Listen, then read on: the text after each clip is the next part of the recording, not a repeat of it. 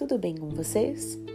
Hoje é quarta-feira, dia 23 de setembro, e nós vamos para mais uma atividade de ciências naturais. Mas antes, nós vamos ver a leitura do dia. Vamos lá? Uma estrela lá no céu brilhou e a história começou. Cavalo da checkmate? Agora vocês me digam, quem conhece a lagartixa que sonha noite alta com castelos de ametista? Ela sonha com o calango, príncipe Dom Genovês, que cavalga um cavalo de um jogo de xadrez. Cavalo da checkmate? Calango é o novo rei? Vamos, respondam logo. Se não sabem, nem eu sei. Estrela lá no céu brilhou e a história acabou. Hoje o poema foi tirado mais uma vez do livro 111 Poemas para Crianças do Sérgio Caparelli. Espero que vocês tenham gostado. Vamos para a nossa atividade na página 149, que chama Atividade 6. Como sentimos as texturas? O que são texturas? Vamos descobrir? Trilha do conhecimento. Textura é a superfície, aquilo que reveste materiais e objetos. A textura pode ser macia, áspera, rugosa, lisa ou ondulada. Então, tudo tem textura. Se nós passarmos a mão na cadeira, ela tem uma textura. Se nós passarmos a mão na parede, ela tem outra textura. Se passarmos a mão no sofá, outra textura. E se nós passarmos a mão no ralador de queijo e legumes que a mamãe deve ter na, na cozinha? Passem com cuidado, porque além de tudo ele pode ralar o dedo de vocês, hein? Mas vamos ver o que é para fazer nesta atividade. Observe as imagens a, a seguir. Número 1. Um, faça um X de acordo com a textura de cada material. Vamos começar? Então, nós pr primeiro temos aí a casca de uma árvore. O que vocês acham? É macio ou áspero a casca de uma árvore? Façam um X. Macio é o primeiro parênteses, o segundo parênteses está escrito áspero.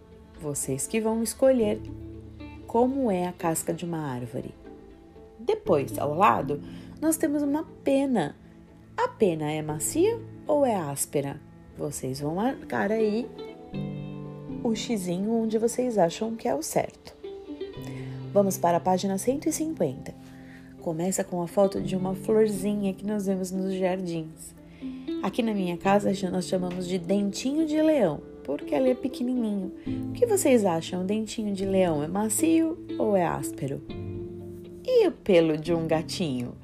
É macio ou é áspero? Vamos descendo mais um pouquinho e vemos a foto de baixo. Um monte de pedras no chão. Se nós passarmos a mão, é macio ou é áspero? E a parede de uma casa descascando? Se nós passarmos a mão, é macia ou é áspera? Façam um X onde vocês acham que é o certo, tá bom? Agora vamos para o número 2 quais partes do nosso corpo usamos para sentir a textura dos materiais? Hum? A professora Luciana falou várias vezes aqui o nome de uma parte do corpo que nós usamos, mas não é só com esta parte que nós usamos. Quando nós colocamos a meia no pé, nós sabemos se ela é quente, se ela está gelada, se ela é macia ou se ela é áspera. Se nós pisamos num monte de pedra, Dá para saber se ela é macia ou se ela é áspera se nós subimos na cama da mamãe e pulamos no colchão. E se nós deitamos num cobertor bem gostoso?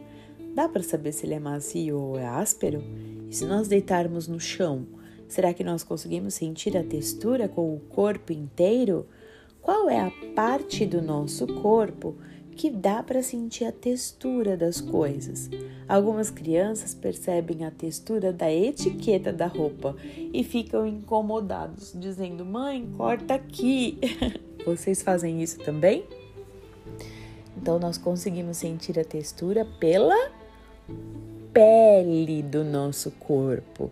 Escrevam aí quais as partes do corpo que nós usamos para sentir textura, tá bom? Agora na página 151. Pesquise em sua casa materiais macios e ásperos e registre-os nos espaços abaixo. Então, aqui a professora Luciana vai ensinar como vocês vão registrar. Vocês podem desenhar ou vocês podem colar aqui nesse espaço do livro alguma coisa que seja macia ou que seja áspera. Mas também existe uma atividade que nós falamos de chamamos de texturas. Nós pegamos uma folha de papel, pode ser um papel sulfite, ou pode ser uma folha de caderno, ou até mesmo um saquinho de pão da padaria. E abrimos essa folha bem direitinho e colocamos em cima dos lugares. Encosta a folha na parede e pega um giz de cera e pinta um pedaço desse papel que está encostado na parede. Depois tira esse papel da parede e põe no chão e procura espaços onde tenha textura macia e textura áspera para fazer esse teste e também poder colar nesse espaço do livro, tá bom?